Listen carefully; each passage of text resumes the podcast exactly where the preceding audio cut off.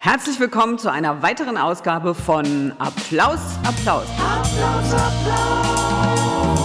Zu den Gesprächssprints über die Liebe zum Theater und wie das Ganze auch eine Zukunft hätte. Gesprächssprints nennen wir dieses kleine sportliche und von uns selbst ausgedachte und frei erfundene Format, in dem wir nicht so sehr ins ausufernde Quatschen und Erzählen kommen wollen, sondern möglichst knackig auf den Punkt. Applaus, Applaus, Applaus.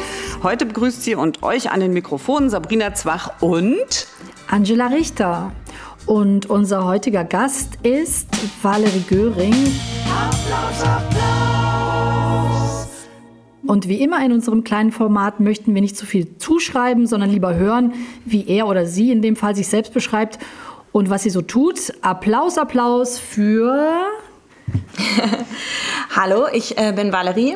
Ich muss gerade äh, total schmunzeln, weil eine Serie, die ich zuletzt geguckt habe, Friday Night Juice, immer anfängt damit, dass man sich so drei Identitätszuschreibungen quasi äh, anpinnt. Und das mache ich jetzt auch einfach mal. Ich bin Dramaturgin. Ich arbeite gerade am Maxim Gorki Theater und ich studiere aber parallel auch an der Universität der Künste Art and Context und das sind meine Berufe und ansonsten freue ich mich jetzt sehr auf das Gespräch, um euch quasi noch neben den ganzen beruflichen was von mir zu erzählen. Sehr schön, Applaus, Applaus für Valerie Göring. Applaus, Applaus.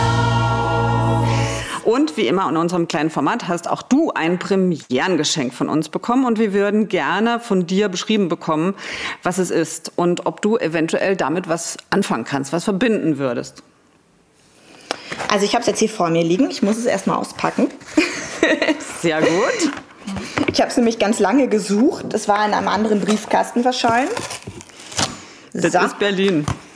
Mhm, typisch. Ah, hier. Berlin. Du bist die Stadt. Gedichte. Herausgegeben von Michael Speyer. Super. Ähm, ja, also ich kenne das Buch nicht. Ich kann damit aber natürlich total was anfangen, nicht nur weil ich hier lebe, ich habe auch neulich gerade von Jens Bisky das Berlin-Buch durchgelesen. Mhm. Ähm, vielleicht kennt ihr das auch. Mhm. Weil ähm, ich vorher in München gelebt habe und ähm, Berlin natürlich immer so ein Sehnsuchtsort für einen war. Also ich komme aus einer niedersächsischen kleinen Stadt und deswegen äh, alles, was mit Berlin zu tun hat, nach wie vor, ähm, macht mich irgendwie total äh, happy. Also vielen Dank. gerne, gerne. Das war unsere Absicht. Also diese Stadt, du kommst ja gerade aus München, da gehen wir später nochmal drauf ein äh, die ja nochmal von der lyrischen Seite ans Herz zu legen. Aber wir können mhm. auch gleich weitergehen in unsere nächste mhm. Rubrik. Angela, was meinst du? Genau, das ist jetzt der sogenannte innere Ballettsaal, also so eine Art Warm-up. Und man könnte auch sagen, eine gedankliche Probebühne mit 30 Gretchenfragen oder so. Vielleicht werden es auch nicht ganz 30. Also, machst du selbst Premierengeschenke? Nein. Magst du Premierengeschenke? Ich mag sie sehr gerne, aber da ich selber keine mache, verursachen sie ein schlechtes Gewissen bei mir. Sekt oder Selters? Sekt. Hund oder Katze? Hund. Text oder Exzess? Ähm, beides. Ist das Deutsche Stadttheater over? Ja. Und warum? Äh, aus ganz, ganz, ganz vielen Gründen. Und natürlich ist das auch zugespitzt, weil ich es wahnsinnig liebe. Und ich finde immer, Dramaturgin sein ist ein Job, er ist der schlimmste Job und er ist der beste Job der Welt. Aber äh, vielleicht antworte ich da später nochmal ausführlich drauf. Das ist zu, genau, knapp kann ich da nicht drauf antworten. Das machen wir später ausführlich, auf jeden Fall. Wurdest oder bist du je beteiligt oder Zeuge einer Handlung von MeToo geworden? Ich bin quasi nie Zeugin einer Handlung geworden, die in einen MeToo-Vorfall gemündet hat. Natürlich bin ich äh, Zeugin von Sexismus und Rassismus und Machtmissbrauch geworden. Aber MeToo ist für mich sozusagen eine Bewegung, die halt eben in diesem Öffentlichmachen von bestimmten Prozessen gemündet ist. Und davon bin ich quasi nicht Zeugin geworden. Mhm. Bist du ein alter weißer Mann? Nein. Lieber Premiere oder lieber Probe? Premiere. Lügst du? Ja. Bist du eine gute Lügnerin? Ja. Wird im Theater viel getratscht oder gelästert? Ja. Und hast du so ein bisschen eine Ahnung, wie man über dich spricht, also wenn du nicht dabei bist? Ähm, nein, aber da habe ich auch mit, glaube ich, 18 aufgehört, mir Gedanken drüber zu machen. Sehr Lucky gut, you. sehr gut, sehr gut. würde sagen, wir sind eigentlich ja. schon so ein bisschen warm und merken, dass die kurzen Fragen und Antworten schon immer ausufern. Und bevor wir die vertiefen, machen wir die nächste Rubrik, nämlich wir tauchen gedanklich einmal gemeinsam in unseren Fantasieraum ein. Und dieser wäre mit dir, Valerie, du wachst morgens auf und du bist Intendantin eines großen Theaters, äh, sagen wir in Berlin und äh, du äh, betrittst oder wachst auf in deinem Intendantinnenbüro. Wie würde dieser Raum, wie würde der aussehen? Welche Atmosphäre wäre da? Was für eine Architektur? Wie wird er eingerichtet? Wie stellst du dir den vor, vor dem Hintergrund, dass du da eben leitest und Verantwortung hast? Also ich wäre vermutlich nie in meinem ganzen Leben alleine Intendantin. Deswegen stelle ich mir einen Raum vor, in dem ich mit meinen ähm, Kolleginnen, die ich über die Jahre kennengelernt habe und schätzen gelernt habe, zusammensitze an einem großen Tisch mit einer übergroßen Kaffeemaschine und wir uns morgens treffen würden und uns erstmal fragen würden, was wir denn heute glauben, dass es gut wäre, im äh, Theater zu besprechen und uns austauschen würden. Und das wäre vermutlich ein Ort, der irgendwie ähm, groß ist, luftig, transparent und in dem viele andere Leute auch drin sind, außer mir. Gut, wir sind alle warm gelaufen und können sozusagen jetzt uns frei floatend in das Gespräch begeben. Ich würde gerne noch mal gleich aufgreifen, was du aus dem Ballettsaal, was da angeregt wurde, die Frage. Also ja, hast du gesagt, selbstverständlich wurde ich Zeugin von Diskriminierung oder Rassismus. Wie lebt es sich sozusagen in diesem Bewusstsein als noch junge Dramaturgin, dass das einfach ein Fakt ist, dass du sagst, natürlich bin ich Zeugin geworden? Also ich würde sagen, die, ich, ich bin fast froh, dass quasi die Illusion, dass die Kunstwelt, also ich breite das jetzt einfach mal aus, vom Theater mhm. auf die Kunstwelt, ähm, eine linke Bubble ist. Weil das ist einfach noch nie so gewesen. Das heißt, dass man einfach mal offen macht, dass genauso wie in der ganzen Gesellschaft, auch in der Kunstwelt, äh, Machtmechanismen äh, greifen, die halt auch implizieren, dass es Rassismus und Sexismus gibt, damit bestimmte Leute ihren Status einfach behalten können. Ähm, das war von jeher eine Illusion. Deswegen ist es auch klar, dass man sozusagen, so wie man überall in der Gesellschaft auf diese Mechanismen stößt, auch im Theater drauf stößt. Ich würde gar nicht sagen, dass Theater jetzt ein spezieller Ort ist, an dem es schlimmer ist als woanders, sondern ähm, niemand ist quasi frei davon. Und deswegen ist es nur selbstverständlich, dass man davon umgeben ist und damit in Kontakt gerät. Also einerseits äh, stimme ich dir zu, dass es da ist wie überall und dennoch habe ich das Gefühl, dass es im Theater auf eine Art ein bisschen noch konzentrierter ist. Und das hängt zum einen natürlich auch mit der Größe dieser Welt zusammen, die ja nun auch relativ überschaubar ist, so gesehen. Und gleichzeitig glaube ich, dass es auch vielleicht durch die Struktur begünstigt wird. Ne? Also dass es ähm, durch diese quasi feudale, sehr pyramidenartig in den meisten Theatern zumindest, an den Stadttheatern, ähm, Struktur auf jeden Fall ähm, sehr viel weniger Kontrollmechanismen gibt, selbst als in der, ähm, in der normalen Welt sozusagen. Also es gibt das ja alles, aber ich habe das Gefühl, dass es im Theater auf eine Art ähm, quasi per ähm, System fast schon ein bisschen geschützter ist, so würde ich es ausdrücken. Und dadurch die Leute sich frei bewegen. Und das ist das eine. Und das andere ist, glaube ich, das, was habe ich jetzt in den letzten Debatten so mitgekriegt habe, dass vieles von dem, ähm, was man so bezeichnen könnte an Machtmissbrauch, sexuellen Übergriffen, Sexismus, Rassismus, äh, vielleicht sogar in manchen Fällen Antisemitismus, ähm, immer mit dem Deckmantel der Kunstfreiheit entschuldigt wird. Und das ist mir so ein bisschen aufgefallen, äh, weil das Theater interessanterweise ja gerade jetzt erst äh, überhaupt solche Debatten hat. Also man hat ja MeToo schon vor Jahren gehabt und so. Und lustigerweise ist es sehr, sehr spät, finde ich, am Theater jetzt dazu gekommen, dass man überhaupt über diese Dinge spricht. Diese Debatte ist, äh, finde ich, unsäglich mit der Kunstfreiheit. Ähm, weil, also da muss ich auch ganz klar sagen, da hast du total recht. Ähm, ich frage mich dann immer, was das so für Kunst ist, die die Leute sich imaginieren, die sozusagen so viel besser ist, weil ich irgendwie das N-Wort sage oder weil ich irgendwie ähm, Sexismus auf einer Probe zulasse. Also das würde ich ja gerne mal sehen, weil meistens ist ja die Kunst, über die wir da reden, auch so total mittelmäßig. Und das mhm. ist jetzt so nichts, was man irgendwie verpasst oder was, wo ich denke, mhm. wow, jetzt hat aber Deutschland die große Theatersensation irgendwie verpasst. Also die ähm, Arbeiten, die ich gemacht habe, die mir wahnsinnig wichtig sind, ähm, zum Beispiel mit Anta Helena Recke oder mit Christopher Rüping, Dionysos Stadt oder eben Kränkungen der Menschheit, sind Arbeiten, die das, die, also weil wir mussten uns die Frage sozusagen gar nicht stellen, weil man ganz woanders ist, weil man ähm, halt gute Kunst machen will und was erzählen möchte. Und da ist sozusagen ähm, dieser Raum, in dem diese Kunstfreiheit propagiert wird, den gibt es da, finde ich, nicht. Mhm. Zum Glück. Und äh, da wundert mich dann eher, wer da quasi drauf beharren muss, dass das irgendwie möglich sein muss, weil ich den aus der mhm. Arbeitspraxis mit KünstlerInnen, die ich schätze, also bestimmt, ich will da jetzt keinem das absprechen, das gibt es überall, aber die KünstlerInnen, die ich schätze, die machen das halt einfach nicht. Hm.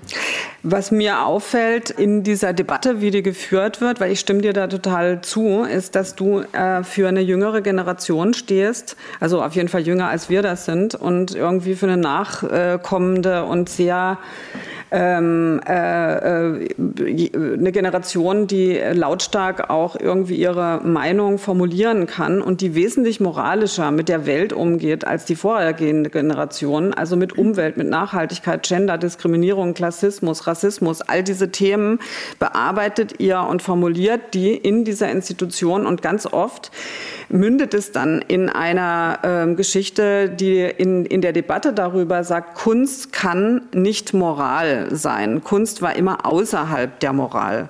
Wie, wie, wie gehst du damit um oder wie argumentierst du da das? Naja, Moral ist halt ein Begriff sozusagen, der ja nicht äh, festgeschrieben ist im Grundgesetz. Moral ist ja so ein total äh, breit ausgelegt, also äh, Begriff, der sehr breit ausgelegt werden kann. Und deswegen finde ich das immer gar kein Argument. Also ähm, moralisch kann, solange etwas sozusagen nicht bestimmte ähm, Rechte, Grundrechte von Menschen verletzt oder sowas, äh, die es halt einfach gibt, kann man das für mich irgendwie machen. Und ähm, deswegen finde ich so eine Debatte über Moral so ein bisschen kontraproduktiv oder weiß gar nicht, was das dann bedeuten soll, mhm. weil die einfach ähm, unterschiedliche Leute eben sehr unterschiedlich auslegen. Mhm. Mhm. Ja, absolut. Mhm. Und mir ist dann natürlich auch aufgefallen, dass es dann immer so getan wird, als gäbe es eben entweder die Freiheit des einen, also des Regisseurs, ne, weil man sagt, spricht von Kunstfreiheit, dann wäre ja die eine Frage, von wessen Freiheit spricht man da? Also wer hat denn diese Kunstfreiheit? Ist es dann auch der gequälte Schauspieler oder die gequälte Schauspielerin? Ähm, ne, also ist das auch deren Freiheit oder äh, wessen? Und zum Zweiten wird dann auch so getan, das finde ich eben das Verlogene dran, dass es so nichts gäbe dazwischen. Also es ist entweder dann, ähm, es gäbe keine Entgrenzung ohne Missbrauch des anderen.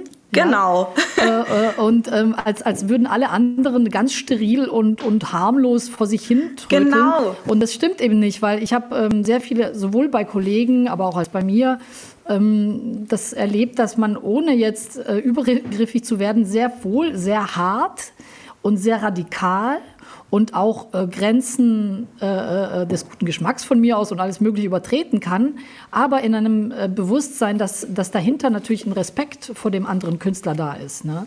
So ein Grundrespekt und dann eben auch nicht das herhalten muss als äh, äh, Ausrede für die eigene Geilheit, die man da jetzt mal auch noch mit ins Spiel bringt. Ja? so.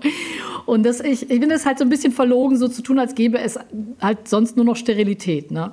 Genau, und da ist für mich halt, äh, um das nochmal aufzugreifen, da ist für mich dann Stadttheater halt over. Also sozusagen, mhm. wenn es diesen Diskurs irgendwie provoziert und irgendwie braucht, um Theater zu machen, denke ich so nein, weil alle äh, KünstlerInnen, mit denen ich arbeite und mit denen auch ganz viele anderen arbeiten, das halt gar nicht benötigen. Und äh, deswegen muss halt dann da vielleicht doch ein Wechsel sozusagen an äh, Generationen stattfinden weil das für mich gar nicht mehr, es hat jetzt nicht unbedingt was mit Alter zu tun, aber vielleicht mit einem System, in dem man so sozialisiert worden ist, in dem das anscheinend irgendwie wertvoll war, wenn irgendwas, ähm, äh, irgendeine Grenze von wem anders überschritten wurde. Und die haben halt vielleicht einfach noch nicht mitbekommen, dass es halt auch anders geht, gute Kunst zu machen. Mhm, das stimmt. Mhm. Ich mache mal einen harten Cut äh, und gehe gleich mal zum Feminismus über. Also ist gar nicht so ein harter mhm. Cut, aber ich habe dich auch als junge Frau kennengelernt, die da ziemlich irgendwie mit den hochhackigen Schuhen aufstampfen kann und mit den roten Lippen sagen kann, Momentchen mal, Leute.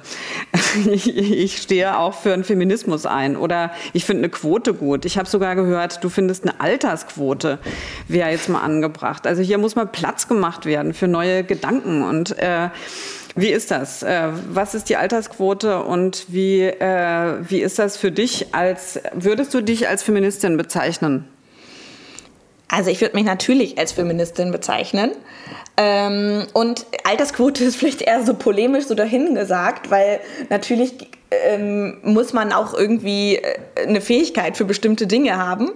Aber ich, wenn ich so sehe, wie so Posten quasi besetzt werden, ähm, dann auch jetzt zum Beispiel Annalena Baerbrock ist einfach 40 und es ist ein Riesenproblem. Und ähm, gleichzeitig ist Macron zum Beispiel, er war auch 40, als er Präsident geworden ist. Da war es so gar kein Problem. Und da denke ich einfach so, hey, ähm, wir können jetzt halt nicht warten, bis so die ganzen alten äh, 60, 70-jährigen Männer irgendwie fertig sind mit ihren ganzen Ämtern, sondern wir müssen halt jetzt mal so einen Cut der Generation machen, wo man einfach wieder sagt, so hey, auch mit 35 oder so kann man ja Ämter übernehmen. Also auch da ist man ja kein Teenie mehr. Und trotzdem ist man ja anders irgendwie vielleicht nochmal sozialisiert und hat ein anderes Bewusstsein für bestimmte Dinge. Und bevor man sich so jetzt ewig lange so dahin krebst in so einem System, das sich so selber nicht mehr von sich erholt, kann man doch mal sagen, hey, jetzt kriegt mal äh, so eine neue Generation irgendwie äh, die Institutionen und dann schauen wir mal. Und vielleicht läuft es genauso scheiße wie vorher, das will ich gar nicht sagen. Aber ein Versuch wäre es ja mal wert, weil schlimmer kann es ja auch nicht gehen. Absolut richtig. Und man merkt ja auch, dass du dahin strebst. Also ich sehe dich in diesem lichtdurchfluteten Direktoriumszimmer, äh, wo diese sechs Leute sitzen und irgendein Theater leiten. Und wir haben uns mit Thomas Schmidt beschäftigt, mit äh, seinen Studien und Veröffentlichungen unter anderem Macht und Struktur. Und da hat er ein großes Kapitel über die Psychologie des Intendanten, der Intendantin auch. Du hast sehr unterschiedliche Intendanten äh, kennengelernt. Äh, Oliver Reese, Matthias Lilienthal, aktuell Shermin Langhoff. Wenn du nun selber in diese Position strebst, was würdest du dir aus diesem Baukastensystem der Psychologie des Intendanten, der Intendantin zusammenbauen? Wie würde der ideale, die ideale Intendantin Valerie Göring sich da auch was von nehmen oder von abgeguckt haben? Ja, ich glaube, das Problem ist halt, dass alle Leute, inklusive mir, von denen ich glaube, dass sie Intendanten vielleicht sein könnten, das nicht sein wollen. Also das ist ja so ein bisschen so ein Job, ähm, den ich gar nicht so richtig interessant finde, sag ich mal. Ich bin ja viel lieber äh, bei den konkreten Projekten dabei oder beschäftige, ich recherchiere gerne, ich lese wahnsinnig gerne und viel. Deswegen ist Dramaturgie so ein toller Job, weil man das halt beruflich machen kann. Ich wohne gegenüber einem Buchladen hier. Das ist sozusagen mein finanzieller Untergang einfach. Aber ähm, ich weiß gar nicht sozusagen, ich finde diese großen Institutionen sozusagen so strukturell umbauen, das ist total wichtig. Aber solange mhm. da halt überall an bestimmten entscheidenden Stellen Leuten, Leute sitzen, die das halt nicht wollen, ist das ja auch einfach psychisch total kompliziert. Also sozusagen mhm. das auszuhalten, diese ganzen Konflikte einzugehen. Ähm, ist super wichtig, aber ich glaube halt total daran, ich meine, da, es gibt ja auch in Deutschland sozusagen nicht ohne Grund so die freie Szene oder so, wo sich Leute zusammengefunden haben, die halt unabhängig von diesen Strukturen gemeinsame Projekte machen wollen. Da gibt es dann andere Probleme, also keine langfristige mhm. Förderung und so. Deswegen ist ja Stadttheater so toll. Also ich meine, es gibt quasi ein zugesichertes Budget über mehrere Jahre, das zur Verfügung steht, damit man gemeinsam Projekte machen kann. Wie geil ist das denn? Und warum sozusagen das einfach nicht immer nur geil ist, ähm, ist ein großer Punkt in meiner Arbeit, den ich auch wichtig finde. Also deswegen studiere ich zum Beispiel auch parallel äh, ähm, Art in Kontext, wo es genau um diese äh, kritischen institutionellen Fragen geht. Also ich kann sie sozusagen analysieren und benennen, aber ob ich sie selber ändern kann, weiß ich gar nicht. Also das ist halt eine Herausforderung, die einfach ganz viele Leute gemeinsam machen müssen. Ich glaube, das kann halt keiner alleine. Eine Institution mhm. ist halt nie nur eine Person. Also das würde ich mhm. einfach nicht so behaupten. Da gibt es zu viele Mechanismen, die sozusagen so eingerastet sind, wo auch die Leute selber nicht ähm, raus können. Ich glaube, es wird einfach organisch gar nicht anders gehen. Also Hoffentlich müssen wir ich eben nicht auch. warten, bis alle ausgestorben sind, ne, wie du sagst, sondern nee, ja. voll. Also ich glaube, es, es wird früher oder später oder eher früher ähm, einfach gar nicht anders gehen. Das ist ja jetzt mhm. auch schon so. Und deswegen würde ich dir da total zustimmen, Angela, ähm, dass das halt einfach sich äh, selbst quasi ähm, von selbst erledigen wird. Dass die Institutionen, die werden sich auch einfach umbauen, weil niemand alleine an der Spitze sein will. Also warum mhm. auch? Oder zu, zumindest immer weniger, auf jeden Fall, ja, ja. Das sehe ich auch so. Das ist irgendwie ist Licht am Horizont, ne? Ein neuer Morgen und so weiter. Genau. Kommen wir nochmal jetzt zurück zu unseren letzten Fragen. Äh, willst du die jetzt einläuten, Sabrina? Na, wir nehmen immer so ein bisschen was mit aus den Gesprächen und fragen nochmal in die Zukunft. Und äh, was ich bei dir unglaublich rausgehört habe und mitnehmen, ist, dass, ähm, dass du in deiner Sprache und an all deinen Gedanken ein Wir mitschwingt. Also ob das Gruppenbilden beim Matthias Lilienthal ist oder ein eine Vision von einem Intendantinnenbüro, was eben ein Direktoriumsbüro für mich ist und was ganz klar auf eine Gruppe mhm. und geteilte Macht und Verantwortung eben nicht mehr Macht, sondern Verantwortung auch ist, dass man anders mit Hierarchien umgeht. Und ähm, das wäre irgendwie für mich einfach jetzt oder für uns immer in diesen Schlussfragen, in diesem, wie geht's in die Zukunft nochmal wichtig. Also was würdest du dem hinzufügen? Oder äh, wenn man sagt, äh, man muss jetzt unbedingt das Theater retten, weil ich glaube schon, man muss immer wieder sagen, wir lieben das ja. Wir machen ja auch diese mhm. Gespräche nicht, äh, weil wir irgendwie da dran, da drauf rumhacken wollen oder wollen das jetzt sofort Theaterhaufe. Mhm. Im Gegenteil, weil wir es wirklich lieben und uns damit auseinandersetzen. Wenn man jetzt sagt, okay, mhm. du bist die Leiterin eines Zukunft, einer Zukunftswerkstatt, Stadttheater 2.0, ähm, was, was kommt da sozusagen mit in den Seminarkoffer? was packt man da ein? Was sind die Themen? Was sind die Handwerkszeuge oder Erkenntnisse, wo man sagt, das muss unbedingt da rein, weil wir lieben das Theater und das muss einfach in die Zukunft gerettet werden und zwar mit da und damit. Wie, wie würdest du das beschreiben? Also sagen wir mal so, wenn ich das jetzt eins zu eins wüsste, dann wäre ich vermutlich schon ähm, Leiterin von irgendeiner Rieseninstitution. Ähm, ich finde halt, also einfach ein Vertrauen darauf haben, dass die Leute, mit denen man sich umgibt und die das auch machen, ähm, eine Fähigkeit besitzen in dem, was sie haben. Also einfach auf Menschen vertrauen und sich selber immer nicht so wichtig nehmen. Also ich finde, ähm, das sind für mich so Sachen, die total äh, wichtig sind. Natürlich ist irgendwie ähm, andere Perspektiven einbeziehen. Und damit meine ich eben auch nicht immer nur ähm, äh, weiße, alte, männliche Perspektiven, ähm, sondern diverse andere Perspektiven mit einbeziehen. Aber auch, also ich habe zum Beispiel neulich so ein, ein tolles Beispiel ähm, gesehen. Vielleicht nehme ich das, sage ich das kurz, weil das würde so beschreiben, wie ich es mir vorstellen würde. Also in mhm. unterschiedlichen Museen gibt es quasi immer unten so eine Förderertafel, wo dann so draufsteht, das ist gefördert von der Stiftung so und so und die Bank so und so hat das irgendwie unterstützt und dieses Werk wurde uns zur Verfügung gestellt von dem und dem. Und da steht aber nicht, dass quasi 80 Prozent des Museums aber halt von den Steuergeldern der Leute, die da reingehen, gefördert wurden. Mhm. Also und sozusagen da dachte ich so, und da kam halt der Vorschlag, warum macht man das nicht auch? Also dieses Museum wurde auch von dir und dir, jedem, der hier reinkommt, bezahlt. Mhm. Und das finde ich wäre zum Beispiel für mich einfach so ein Sinnbild, sage ich jetzt mal dafür, was ich gerne ändern wollen würde an so Institutionen, dass einfach Leute nicht sich verstehen, als würde ihnen das gehören, weil das halt einfach allen gehört. Und mhm. das sozusagen so zugänglich zu machen und deswegen auch anders drüber nachdenken zu können, ähm, das wäre so der Wunsch, den ich vielleicht hätte. Ich hoffe, das mhm. Bild kann man so verstehen, wie ich es jetzt beschrieben habe. Ich habe es in einem viel ähm, ausformulierteren Kontext gelesen. Aber ich finde, so darüber nachdenken, hey, wie können sich da alle irgendwie zu Hause fühlen? Ich fand zum Beispiel jetzt in der Pandemie toll, als Museen gesagt haben, hey, ihr könnt hier doch Schulräume errichten. Also warum lernt ihr nicht in den Museen? Die sind riesig, da gibt es keine mhm. Aerosolverbreitung und so. Und dass das so wenig gemacht wird. Also, dass mhm. man einfach die Räume zugänglich macht für ganz viele unterschiedliche Sachen.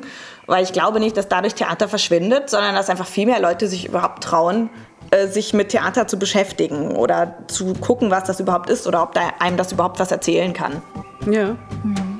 Vielen, vielen Dank. Das war's. Applaus, Applaus. Das war einer unserer Gesprächssprints über die Liebe zum Theater und wie das Ganze auch eine Zukunft hätte. Wir bedanken uns bei Nachtkritik und natürlich unserer Technik und tschüss. Dankeschön. Tschüss. Applaus, Applaus.